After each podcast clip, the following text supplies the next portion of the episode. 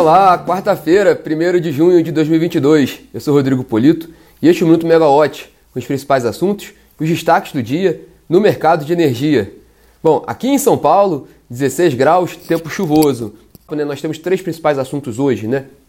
O primeiro deles é a confirmação da aquisição pela Eneva da Celsi, né, dona da UTE Porto Sergipe, uma grande termoelétrica a gás natural de 1,6 gigawatts em Sergipe. Também vamos falar sobre a primeira reunião do CMSE com a participação do novo ministro de Minas e Energia, Adolfo Saxida, e também falar sobre novidades, sobre o, a modernização do setor elétrico, novidades não tão boas assim, pelo menos com relação à tramitação. Né? A ideia é que agora provavelmente o, o projeto vai levar mais tempo na Câmara e a gente vai explicar isso aqui no nosso bate-papo hoje. Vamos começar pela confirmação da aquisição da Celso pela Eneva. Né? O negócio foi confirmado ontem à noite, né? a assinatura do acordo entre a Eneva e as controladoras da Celso, né? a New Fortress Energy e a E Brasil Energia. A Celso é dona da, da UTE Porto de Sergipe, uma, term uma termoelétrica natural, uma das maiores do país, de 1,6 gigawatts de capacidade, um negócio de 6,1 bilhão, bilhões de reais ou 1,27 bilhão de dólares. Né?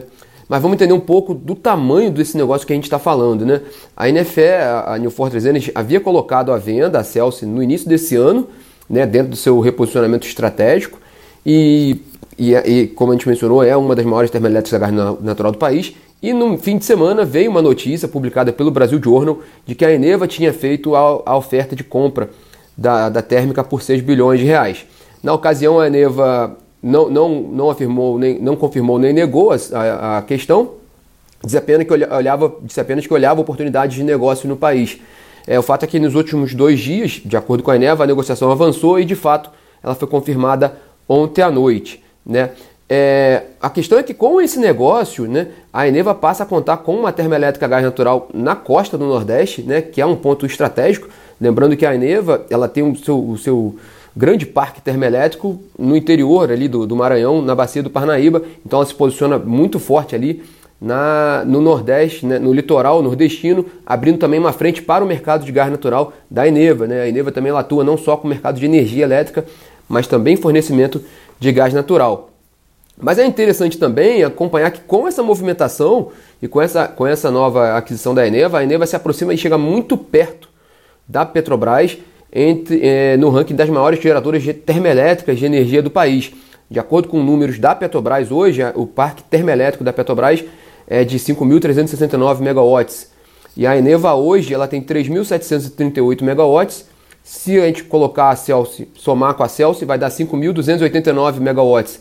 Quer dizer, 80 megawatts apenas de diferença entre as duas.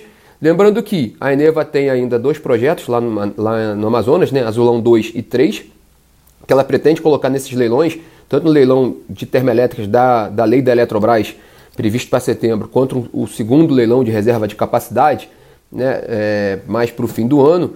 Então, são duas oportunidades de negócios para a Eneva, fora o 3,2 gigawatts de portfólio que a Celsi tem e que a Eneva também adquire nessa operação. Então, a Eneva adquire também uma possibilidade de crescimento muito grande nessa área se a gente olhar para a Petrobras, é um sentido um pouco contrário. Né? A Petrobras tem um projeto de desinvestimento forte nos próximos anos, além de que o plano de negócio dela é voltado principalmente para exploração e produção de petróleo e gás em águas profundas e outras profundas, principalmente o pré-sal. Então a tendência até a continuar esse ritmo é que a Eneva ultrapasse a Petrobras e se torne a maior geradora termoelétrica do país. Pois é, o, o, o, Guilherme, o Guilherme faz uma pergunta aqui no nosso bate-papo. De fato, a operação não inclui a aquisição do terminal de GNL, é, embora também lá é, tem uma, a sociedade do terminal é diferente da sociedade da térmica, né? Então, de fato, a negociação foi feita especificamente com a termoelétrica. Também não, não, quer dizer, não é que eu não tenha entendido, mas eu não tenho a explicação por que, o negócio foi apenas com a termoelétrica, mas a constatação minha é igual à sua. Foi, a operação foi voltada para a termoelétrica de Sergipe, não o terminal de GNL. É, mas o fato é que, mesmo com, com, essa operação, a Eneva tem aí um caminho promissor ali de ultrapassar a Petrobras e se tornar a maior geradora termoelétrica do país. Ela já é a maior, maior geradora termoelétrica privada, né? É, uma curiosidade apenas, né? Se lá atrás a Petrobras não tivesse adquirido a Termo Ceará da MPX, que, que era a antiga, era, era a Eneva lá no passado, né, era controlada pelo, pelo empresário Ike Batista, se a Petrobras não tivesse adquirido aquela termoelétrica lá atrás, hoje a Eneva, com essa operação da Celso, já, já teria ultrapassado a Petrobras. A Termo Ceará é uma termoelétrica de 220 megawatts de capacidade no Ceará. E a Petrobras adquiriu, só a curiosidade aqui, né? A Petrobras adquiriu aquela termoelétrica em 2005, depois de um processo. A Termoceará era uma termoelétrica merchan, né? Que, que negociava no mercado spot, foi estimulada durante aquele período do racionamento de energia, então ela foi construída e havia um acordo com a Petrobras para, o, para a Petrobras fornecer o gás para, para para. A explicação tá, tá ótima aqui do Genélio, deixa eu terminar a questão da Petrobras, mas é isso mesmo. A Petrobras vendia gás para a Termo Ceará, mas tinha, uma, tinha um acordo para ter parte da receita da termoelétrica. Só que a questão é que depois do racionamento, a demanda caiu muito, os reservatórios se recuperaram e a. E a e até a, a, operação passou a dar prejuízo para a Petrobras, e aí houve uma negociação entre as partes e a Petrobras adquiriu a Termo Ceará, passou a ser dona da, da usina. Enfim, né, só fazendo essa curiosidade aqui lá do passado entre as duas empresas, mas foi um comentário interessante aqui sobre a questão do, do da New Fortress.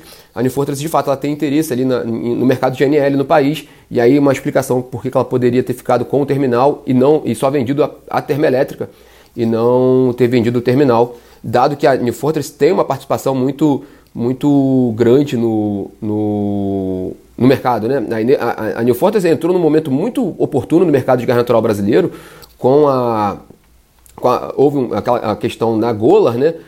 Havia um impasse com a Golar e a, a New Force aproveitou aquele momento né, para, para adquirir os ativos no Brasil e também aproveitando a abertura do mercado de gás natural brasileiro.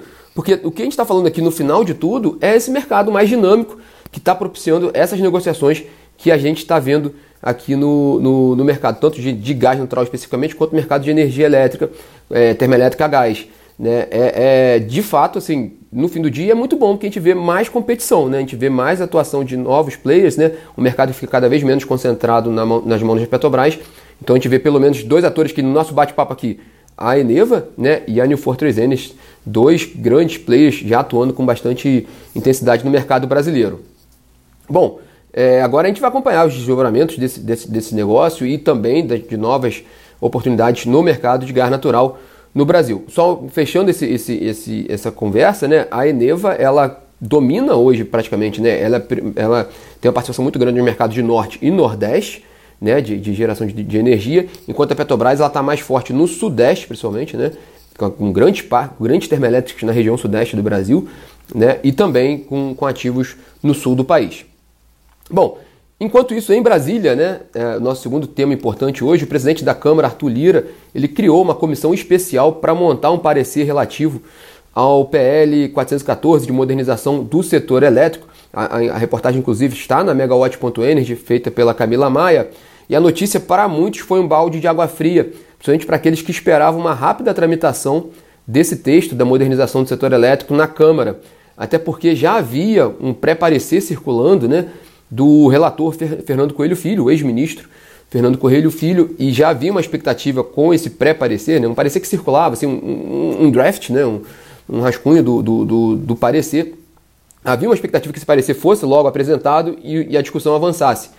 Com essa, com essa decisão agora de criar uma comissão especial para analisar o assunto e fazer um parecer específico, é, a expectativa é que isso vai demorar mais né, para ser feito. Né?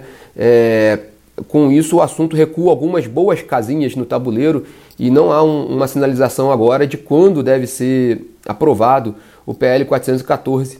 Lembrando que, havendo muitas mudanças, havendo mudanças nele, né, certamente ele voltará ao Senado, né, ele já vinha do Senado, que era uma boa notícia, mas até com essa criação dessa comissão, a tendência é que haja mudanças no texto mesmo e ele tenha que ser aprovado na Câmara para depois ser aprovado no Senado.